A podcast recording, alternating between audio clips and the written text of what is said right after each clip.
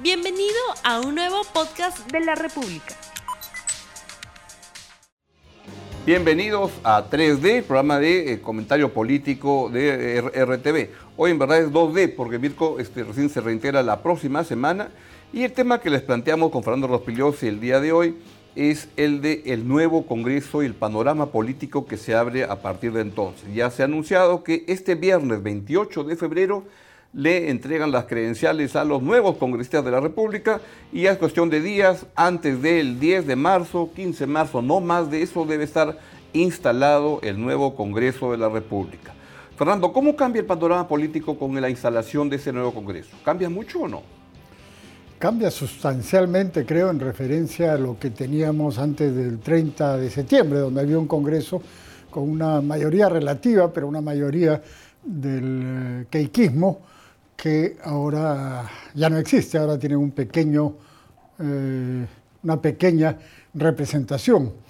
Eh, y respecto a lo que hemos tenido del 30 de septiembre a la fecha, también creo que hay un cambio, porque eh, durante este tiempo el presidente Vizcarra y su gabinete han gobernado como han querido, a través de decretos de urgencia, digamos, lo más parecido a una dictadura que puede haber no había ninguna oposición, no había ningún control, la comisión permanente prácticamente no existía porque...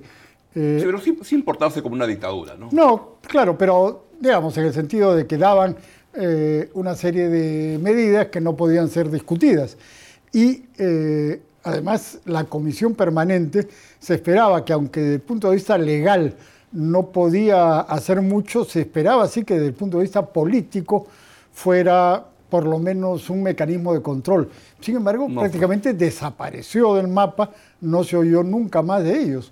Entonces, eh, bueno, pero ahora eh, entramos a un terreno incierto, creo, porque nadie sabe muy bien qué cosa es lo que va a ocurrir en este Congreso, salvo el hecho de que por estar tan fragmentado no va a haber una oposición fuerte al gobierno de ninguna manera. Es eh, prácticamente imposible, ¿no? Porque con nueve grupos que podrían ser más, porque ya sabemos que eh, muchos de estos grupos acaban mm. dividiéndose o discrepando en el camino, eh, no, no va a haber una oposición al gobierno.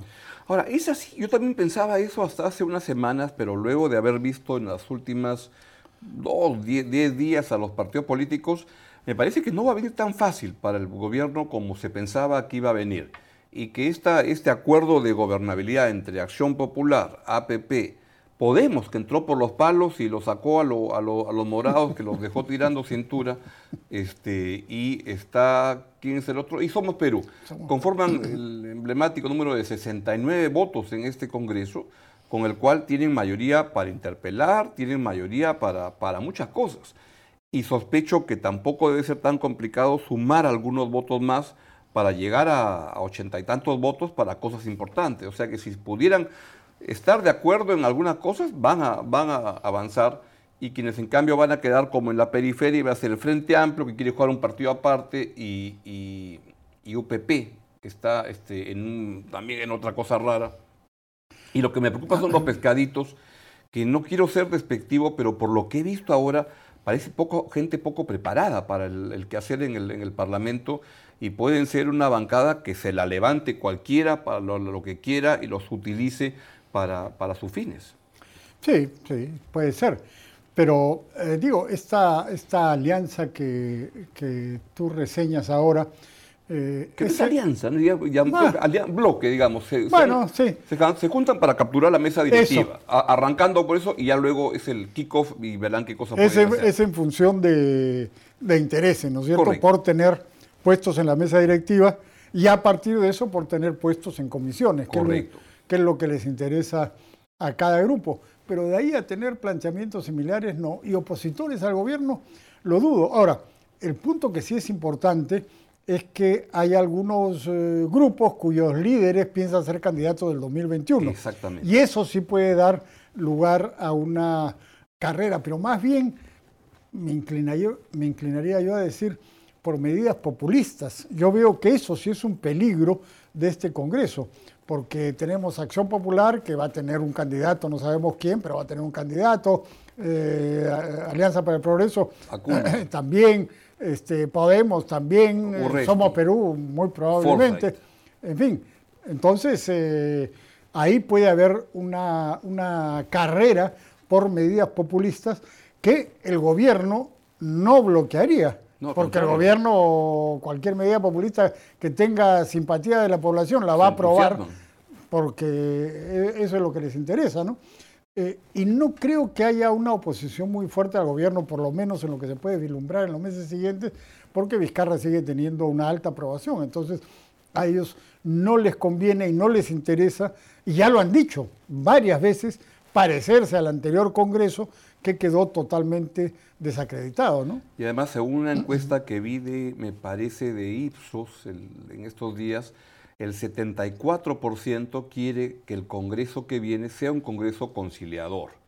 Claro. Y entre las cosas más notables que he visto en estos días es una casi este me conmuevo y lo leo lo leí me- me- cuando Galarreta que ha sido nombrado además por este Keiko Fujimori desde la cárcel como el heredero de todo el asunto y lo que ha dicho Keiko Fujimori en esta carta a su bancada lamento no estar con ustedes pero el que corta el jamón acá es Lucho Galarreta que no es congresista, entonces le ha dejado tirando cintura a, a Marta Chávez, que sospecho que quería ser la, la reina del Guaguangó en esta, en esta bancada. Pero lo que ha dicho Galarreta es una cosa muy simpática. Ha dicho, basta del tiempo de las cosas extrañas y, y las cosas intempestivas. Ahora todos a trabajar por el Perú. Y los que en Fuerza Popular no quieran, que se vayan. Con lo cual uno dice, ¿qué te pasaste haciendo los últimos tres años? Bueno, claro. Es decir, las uvas están verdes, ¿no? Porque Claro. el punto es que ya no pueden hacer una oposición eh, fuerte porque no tienen el número necesario eh, de congresistas. Entonces, además, eh, eh, supongo que habrán evaluado eh, las causas y las consecuencias de su derrota, ¿no? Eh, y una de las causas es haber jugado un papel como el que hicieron en el anterior Congreso. Entonces, Claro, pero en fin, es un grupo reducido. Yo creo que Marta Chávez sí va a jugar un papel Sí. importante porque eh, sin duda ella sí va a ser, digamos, la lideresa de la oposición. De lo poco de oposición que hay en el Congreso, tiene las características, es compatible, es, es opositor al gobierno de Vizcarra y va a estar ahí eh, dando la cara todo el tiempo, ¿no? Hmm. Pero en número de votos mm, No. es muy poco lo que Ahora, pueden hacer. para el debate público va, va a ser bien interesante que los clásicos van a ser Marta Chávez contra Urresti, es- sospecho, ¿no? Que se van a, a agarrar ahí. Pero Restí no tiene ideas, ¿no? No tiene, o sea, Bueno, no tiene tiene ideas, no populistas, habla, dice, Bueno, y- insulta. Y, y Fuerza Popular. Creo que lo que tú dices es, es cierto. Todos los partidos hoy en día, el principal riesgo de este Congreso es que tienen una vocación populista muy grande, especialmente en los temas económicos, pero ahí diría que puede estarse peleando con el propio gobierno, que también se le ha despertado una vocación populista en esa dirección. Y entonces crear en estos, mm, este año que falta una competencia de populismo donde, por un lado, hay un grupo de partidos, como tú dices, que van, que, que van con su candidato y ya están casi designados. Urresti es un candidato que ya está este, contando votos, ¿no? con medio millón de votos que ha tenido y siendo el más simpático junto con Del Solar, se va a querer apuntar en esa, en esa dirección. Y a Luna Galvez lo va a partir, este, antes de dos meses lo, lo, lo cepilló y lo sacó de la, de Mm, la no estoy de la tan foto, seguro, porque ¿no? Luna, bueno, Luna Galvez pone el tiene, billete. tiene plata, es el que pone el billete y tiene el partido, ¿no? Él controla el partido, digamos, la directiva del partido. Pero va a ser un congreso donde van a comenzar a ver los jaleos rápidos en términos de plantearse contra el... Por ejemplo, ¿qué habría hecho este congreso si le hubiera tocado el- la comedia esta de, de- del CIADI, de Odebrecht y todo eso? Ah, bueno, yo creo que... Ahí van a surgir tres, cuatro voces que van a decir, esta es la mía. Claro, claro, sin duda, sin duda. Pero eh, lo que tú dices es lo más peligroso, los temas económicos, ¿no? Hmm. Y ahí pueden hacer eh, prácticamente cualquier cosa.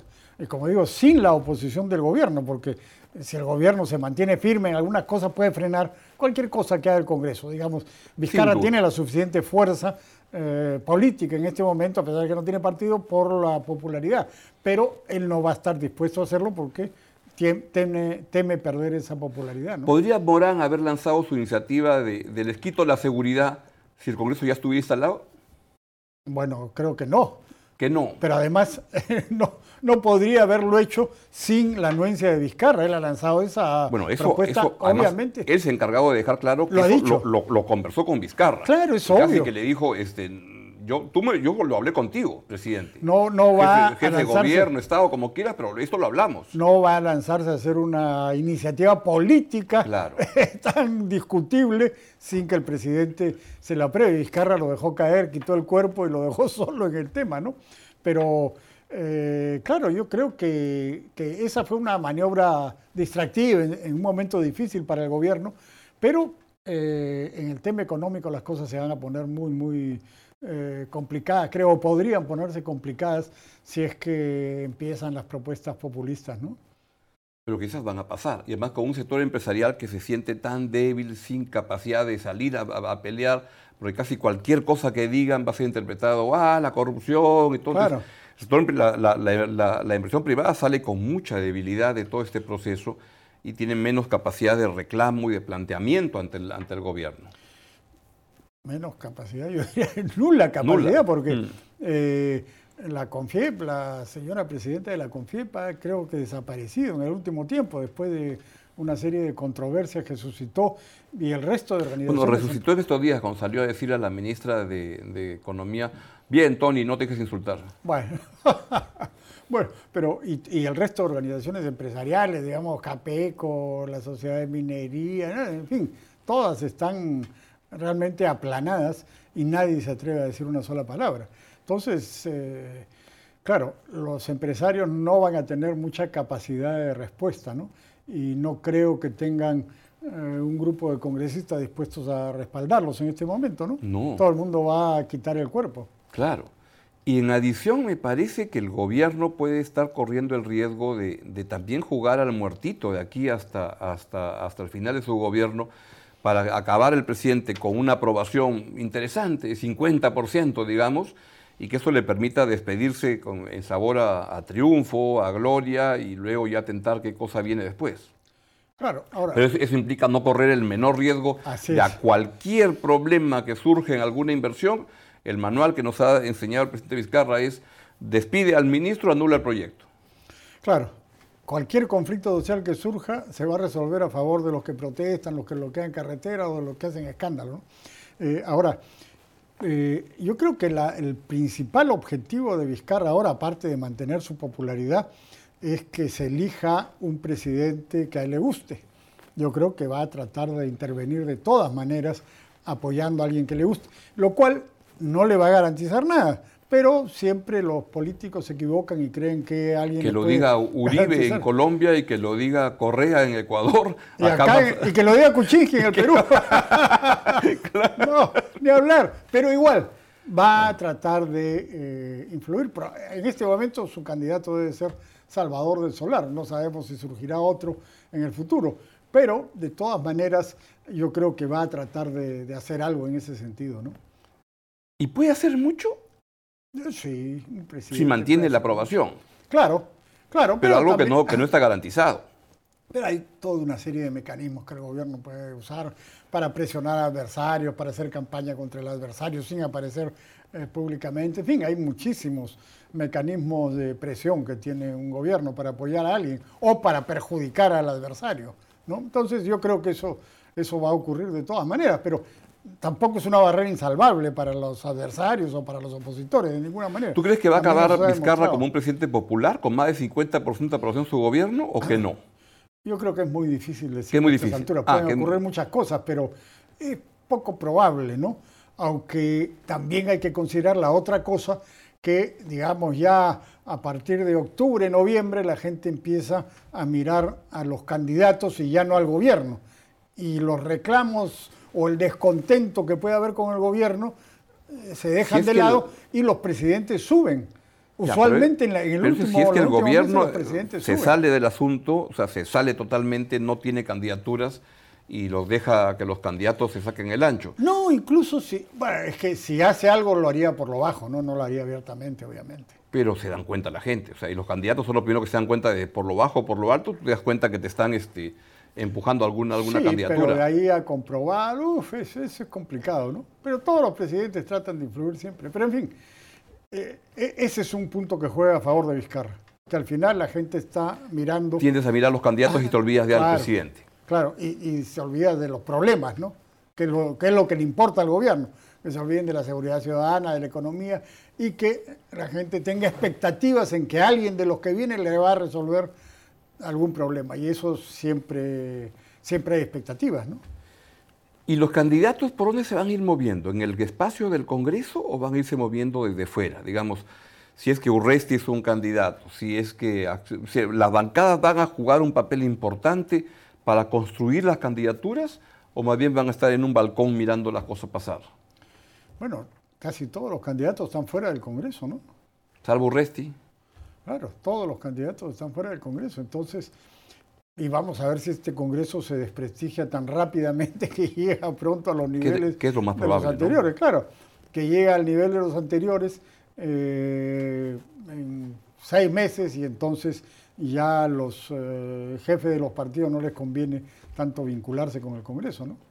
Sí, con la primera gratificación de julio, pum, cae la, aprobación del, del, Congreso. Bueno, claro, ya si se descubre que le están robando el sueldo a algún asesor o que se están eh, repartiendo alguna cosa o comprando cosas que no son indispensables, en fin, ya las cosas que siempre han salido. ¿no? ¿Y podrían surgir figuras nuevas en este Congreso, destellantes, que sean así, este, unas luminarias que, que se lancen como que se construyan algunas candidaturas? No pareciera, ¿no? Pero nunca se sabe.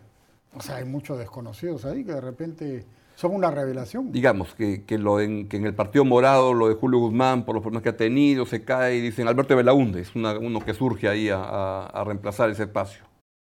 Claro, pero el asunto es que usualmente los jefes de los partidos son los dueños, es decir, legalmente controlan la junta directiva que está reconocida ante el Jurado Nacional de Elecciones y eso no los mueve nadie. Mm. Entonces, por más que surja algún líder ahí, a menos que se cambie de partido, cosa que también es muy probable. Sin duda.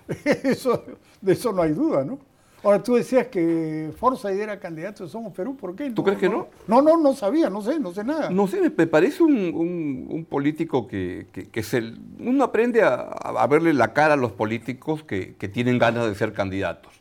Y digamos, cuando el señor Forza no solo está haciendo cosas en la victoria, sino que está viajando por todo el Perú y todo, dices, algo, algo acá está ocurriendo. Ah, no, no, ya. Eh, yo estoy de acuerdo con eso, pero ¿por qué de Somos Perú? Eso no, ah. tenía yo una, Porque es alcalde de Somos Perú, para empezar, ¿no? Ah, no, tiene alguna vinculación. Eso. Y recuerdo que, que, además Susel Paredes renunció porque ella iba en la lista de Somos Perú, luego se peleó con los que iban primero, segundo, pero hay ahí algún tipo de, de, de vinculación, me parece, en que Somos Perú lo podría llevar como candidato si él quisiera. Ah, bueno, bueno, claro. Y del Solar puede acabar, no sé en qué partido, pero, pero van a haber muchos, van a haber muchos candidatos y partidos sin candidato, y ahí se hace esto de, sí, claro. de, juntarlos, ¿no? Claro, claro.